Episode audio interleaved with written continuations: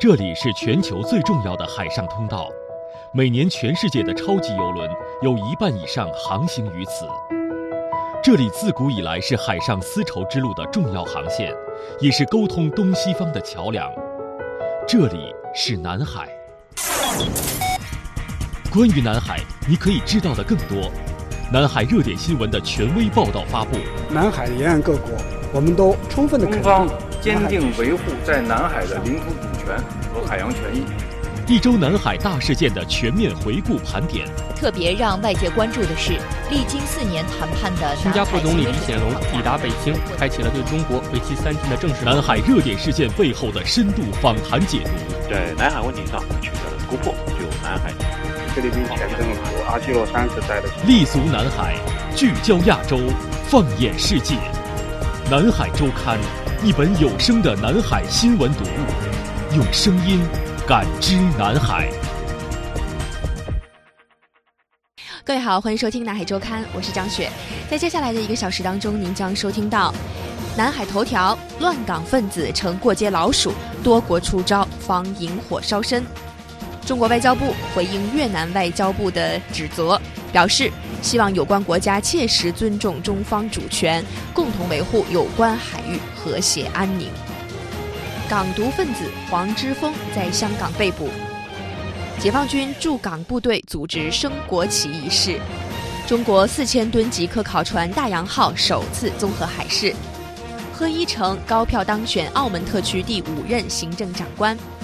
节目的下半段呢，依然是南海访谈录的板块，我们来共同聚焦本周菲律宾总统杜特尔特的访华之行。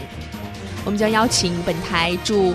菲律宾首席记者王化宇为大家来深入解读杜特尔特此次访华的亮点以及中非关系未来的走向。欢迎您的持续关注。首先进入到本周的南海头条，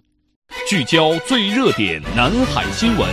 呈现最权威南海观点，南海头条。近期香港局势的持续发酵，引发了东南亚多国的关注。马来西亚、新加坡等国呢是纷纷出台一系列的政策来抵制乱港分子。移民海外是某些乱港暴徒为自己准备好的后路。马来西亚政府已经明确表态，我们不接受示威者。马来西亚曾经推出“第二家园”的计划，让符合特定条件的外籍人士可以获得多次入境社交签证，以便长期居留在马来西亚。那根据英国路透社八月二十号的报道，马来西亚政府二零一九年已经收到二百五十一个来自香港的移民申请。对此呢，马来西亚旅游艺术和文化部秘书长伊斯汉就表示说：“到目前为止，我不说申请数据突然剧增，因为呢还没有看到相关的数据。如果香港民众真的有兴趣到马来西亚，我们。”非常的欢迎，但是他们必须是真诚的，他们不能为了逃避某些事情而来。同时，他表示，马来西亚呢将会对第二家园的申请者做最后的筛选，而且将联系国际刑警来鉴定申请者的身份。如果有证据显示申请者为反修例人士，马来西亚当局将不会批准该宗申请。在二零一五年的时候，哈，战中议员梁国雄和港独分子黄之锋前去参加一个论坛，飞机刚降落就被马来西亚当局拒绝入境，并且遣返回香港。马来西亚警察总长卡利就解释说呢，我们不要捣乱者来这里破坏和平，我们知道他来这儿的目的，也了解他的背景，因此我们拒绝他入境，把他遣送回港。我们不要你来，我们只欢迎爱和平的人。乱港暴徒在东南亚多国政府当中已成为了过街老鼠。一个连自己第一家园都不热爱、不珍惜的捣乱分子，会在第二家园里安分守己吗？如此逃到他国寻求庇护的想法实在是太可笑。马来西亚政府的表态给这些乱港分子一记响亮的耳光。我们再来说说新加坡。新加坡暂停大学生赴港交流。新加坡外交部在八月十六号发布旅游通告，呼吁新加坡民众若非必要，应将前往香港的行程延后。之外呢，新加坡教育部门也向全国大学生发布了关于延后所有前往香港的学生交流活动，暂停一切大学生的赴港交流。那面对美国对香港的指手画脚，颜色革命趋势愈演愈烈，邻国当然要高度警惕了。除了本国学生的在港人身安全，需要注意之外，世界观、价值观尚未成熟，容易热血冲动的青年学生最容易成为暴乱分子蛊惑的目标，新加坡此举也不难理解。我们再来说一说泰国，泰国知名的换汇公司拒绝接受印有港独标语的纸钞。那泰国知名换汇公司橘色 Super Rich 在脸书就发表声明表示，拒绝接受顾客用印有反政府内容或者相关政治标语的港币纸钞来换汇。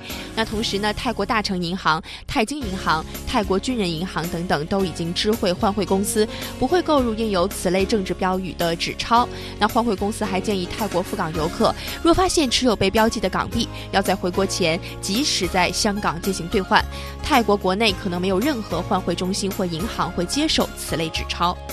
此外呢，泰国的知名首富近期也坐不住发声了。二十七号，香港的《明报》《星岛日报》以及《东方日报》上刊登了三则巨幅广告：“止暴制乱，恢复秩序，维护法治，共促繁荣”这十六个字哈，可谓是振聋发聩。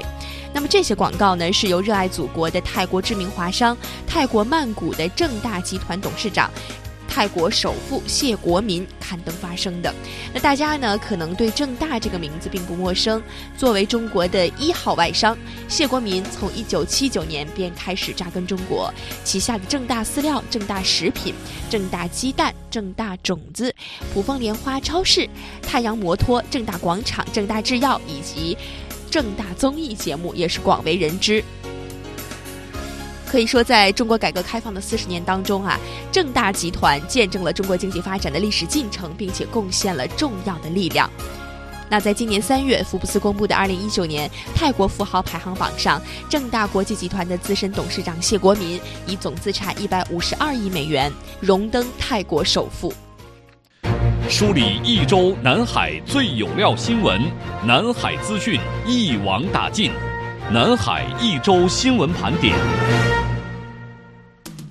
首先来关注外交部发言人耿爽二十三号对于南海问题的一个表态，希望有关国家切实尊重中方主权、权利和管辖权，并与中方一道共同来维护有关海域的和谐安宁。那二十二号呢？越南外交部发言人表示说呢，中国的科考船和护卫舰已经重返，并且继续严重侵犯越南的专属经济区。那越南呢，已经多次同中方交涉，要求中方立即终止上述非法行为，将全部船只撤离越南的专属经济区。对此，耿爽二十三号在例行记者会上表示，中国对南沙群岛及其附近海域拥有主权，对相关海域拥有主权权利和管辖权。中方的主张符合包括联合国海洋法公约在内的国际法。今年五月，越方不顾中方坚决反对，单方面启动在南海中国管辖海域的油气钻探作业，这是当前海上事态的起因。七月初以来，中方有关作业船只一直在中国管辖海域作业。我们希望有关国家切实尊重中方主权权利和管辖权。并与中方一道来共同维护有关海域的和谐与安宁。另据报道，二十二号，美国国务院发言人表示，美方对于中国持续干扰越南在其专属经济区长期以来的油气开发活动深表关切，这令人严重质疑中国履行南海各方行为宣言以和平方式解决海上争端的承诺。近期，中方已采取一系列咄咄逼人的行动，干扰东盟声索国长期以来广为接受的经济活动，企图胁迫他们放弃与外国油气公司合作，而仅与中国国企合作。对此，耿爽指出。我想很明显，美方的言论是在挑拨离间，别有用心，目的就是要搞乱南海局势，破坏地区的和平稳定。中方对此坚决反对，我们相信地区国家对此也会保持清醒认识。接下来转向香港，港独分子黄之锋被捕。那综合港媒的报道，三十号早晨的七点三十分左右，港独组织香港众志头目的黄之锋，在前往港铁海怡半岛站途中被警方带走，现被押在香港警察总部。警方以三项罪名拘捕黄之锋，其中涉及六月二十一号包围警察总部。接下来转向解放军驻港部队，八月三十号清晨。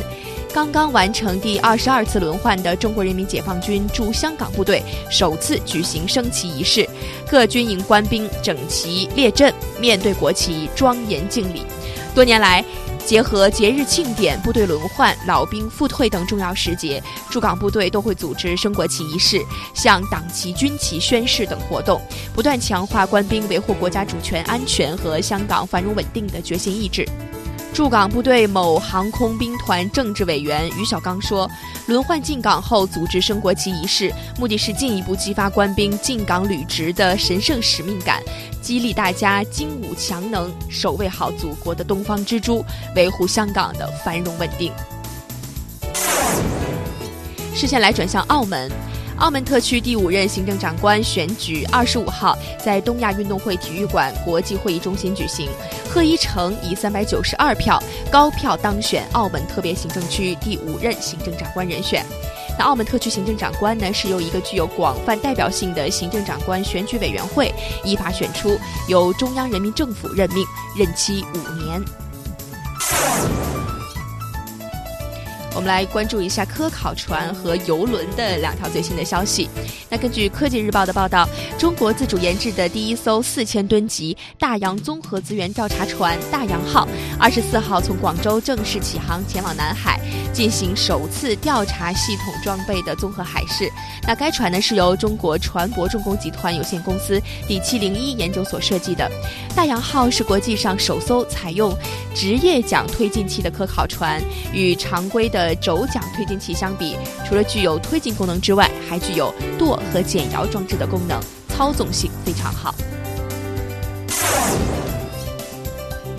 来关注中国的邮轮旅游市场，中国邮轮旅客的数量，二零一八年达到了二百一十九万，占亚洲邮轮旅客总数超过百分之五十，是全球第二大邮轮市场，也是亚太区邮轮产业增长的重要引擎。那这是二十八号在北京开幕的第十四届中国北京国际商务及会展旅游展览会上发布的最新消息。亚洲邮轮产业是自二十世纪九十年代起步，经过二十五年的蓬勃发展，目前已经成为全球邮轮市场最具活力的地区。亚太区客源量占到了全球邮轮市场份额的百分之十五左右。而在中国，邮轮旅游呢，于二十世纪的九十年代萌芽，在新世纪初起步，走过了黄金发展的十几年。目前，作为一种独特的休闲生活方式，已经受到了越来越多旅客的认可。最后，我们来聊一聊去泰国旅行的一个最新的方式。过往哈，大家去泰国旅行可能会想到哦，去海岛。比如普吉岛啊、苏梅岛等等这些，感受泰国一些海岛的风情。此外呢，还有一些朋友可能选择会去北部的小城清迈，去感受一些古城的魅力等等。那今后啊，您前往泰国其实可以考虑一下这种旅行的方式了，那就是包一列火车去旅行。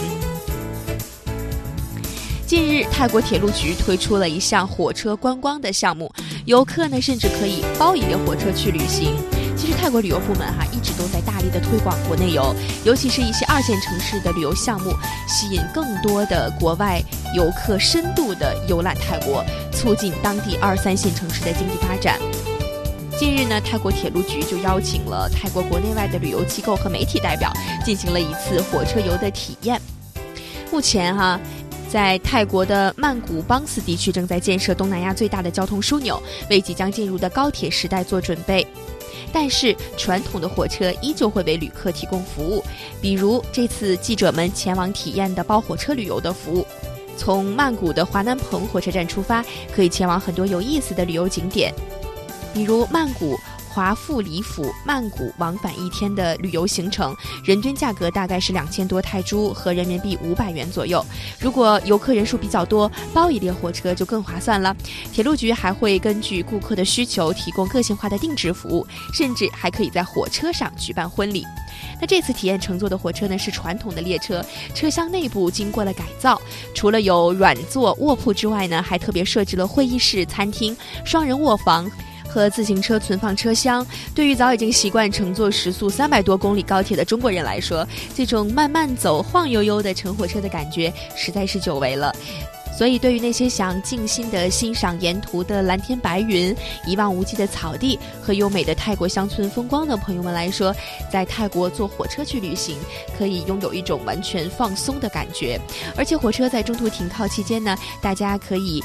乘着手扶拖拉机进入到当地的村子，体验民俗表演、农家饭、传统的手工艺等民俗旅游项目，对当地文化有更深入的了解。另外哈，我们的记者还介绍说啊，他在火车上所感受到的服务特别的周到，非常温馨。比如餐饮服务种类非常丰富，服务人员始终是面带微笑、热情洋溢，还请来了专门的歌手为大家现场表演。而且这些泰国的歌手还会演唱不少中国的歌曲，想象一下，吃着美食，欣赏着窗外的美景，动听的歌曲萦绕在耳边，温暖幸福的感觉肯定会从心底油然而生吧。说到这儿，各位是不是也有所动心了呢？我们最后再来关注一下香港旅游业。那相比泰国近期旅游的蓬勃发展，香港的旅游业可谓遭受重创。那香港自六月以来发生的一连串示威和极端的暴力行为，对香港的形象和声誉产生了极为负面的影响。梁小姐是一家香港本地的小型旅行社的导游，她说，近两个月来啊，来港的旅行团数急剧减少，导致她几乎没有收入，生活大受影响。就是本来我们的团啊是比较多的，但是现在因为这个问题，所以很多团比较少过来了。之前几个月每一个月有十个团这样吧，现在应该是没团，所以他这个月根本就好像没有收入。现在没得上班了，基本就是在家待着等工作，我们也不知道怎么办。现在来自内地、东南亚、欧美的旅行团数量持续下跌，香港八成的导游无事可做，即便开工，收入也大减七成，从业人员的生活陷入困境。香港旅游业雇员总会理事长梁芳元女士表示，由于社会持续动乱，不论是来港的旅游团还是港人出游团，数量及人数都双双大跌，整个八月的暑期都是旺季不旺。这个月八月份暑假的情况来讲呢，游客来香港已经少了百分之八十到九十，从业员他们的那个收入的话也是这样子少了八十到九十。某一些的市场真的是没有团，比如说有一些做欧洲的，有了那个旅游警示之后，很多国家已经取消了，比如北欧的一些国家啊、美国啊、澳洲啊那些团都一直在取消，取消的情况非常严重。为了能尽快走出困境，香港旅游界当前最大的诉求是社会恢复安宁，暴乱赶紧停止。香港旅游业雇员雇员总会总干事林志挺先生说：“现在香港旅游界主要呼吁两点，一个是止暴制乱，第二就是纾困解难，其中止暴制乱最为重要。”香港特区立法会议员麦美娟女士也参加了当天的集会。她表示，当前香港社会动乱情况对香港旅游业以及餐饮、住宿、零售、运输等相关行业影响都很大。如果情况持续，势必会影响香港整体经济下滑，影响民生。所以，恢复社会安宁是当务之急。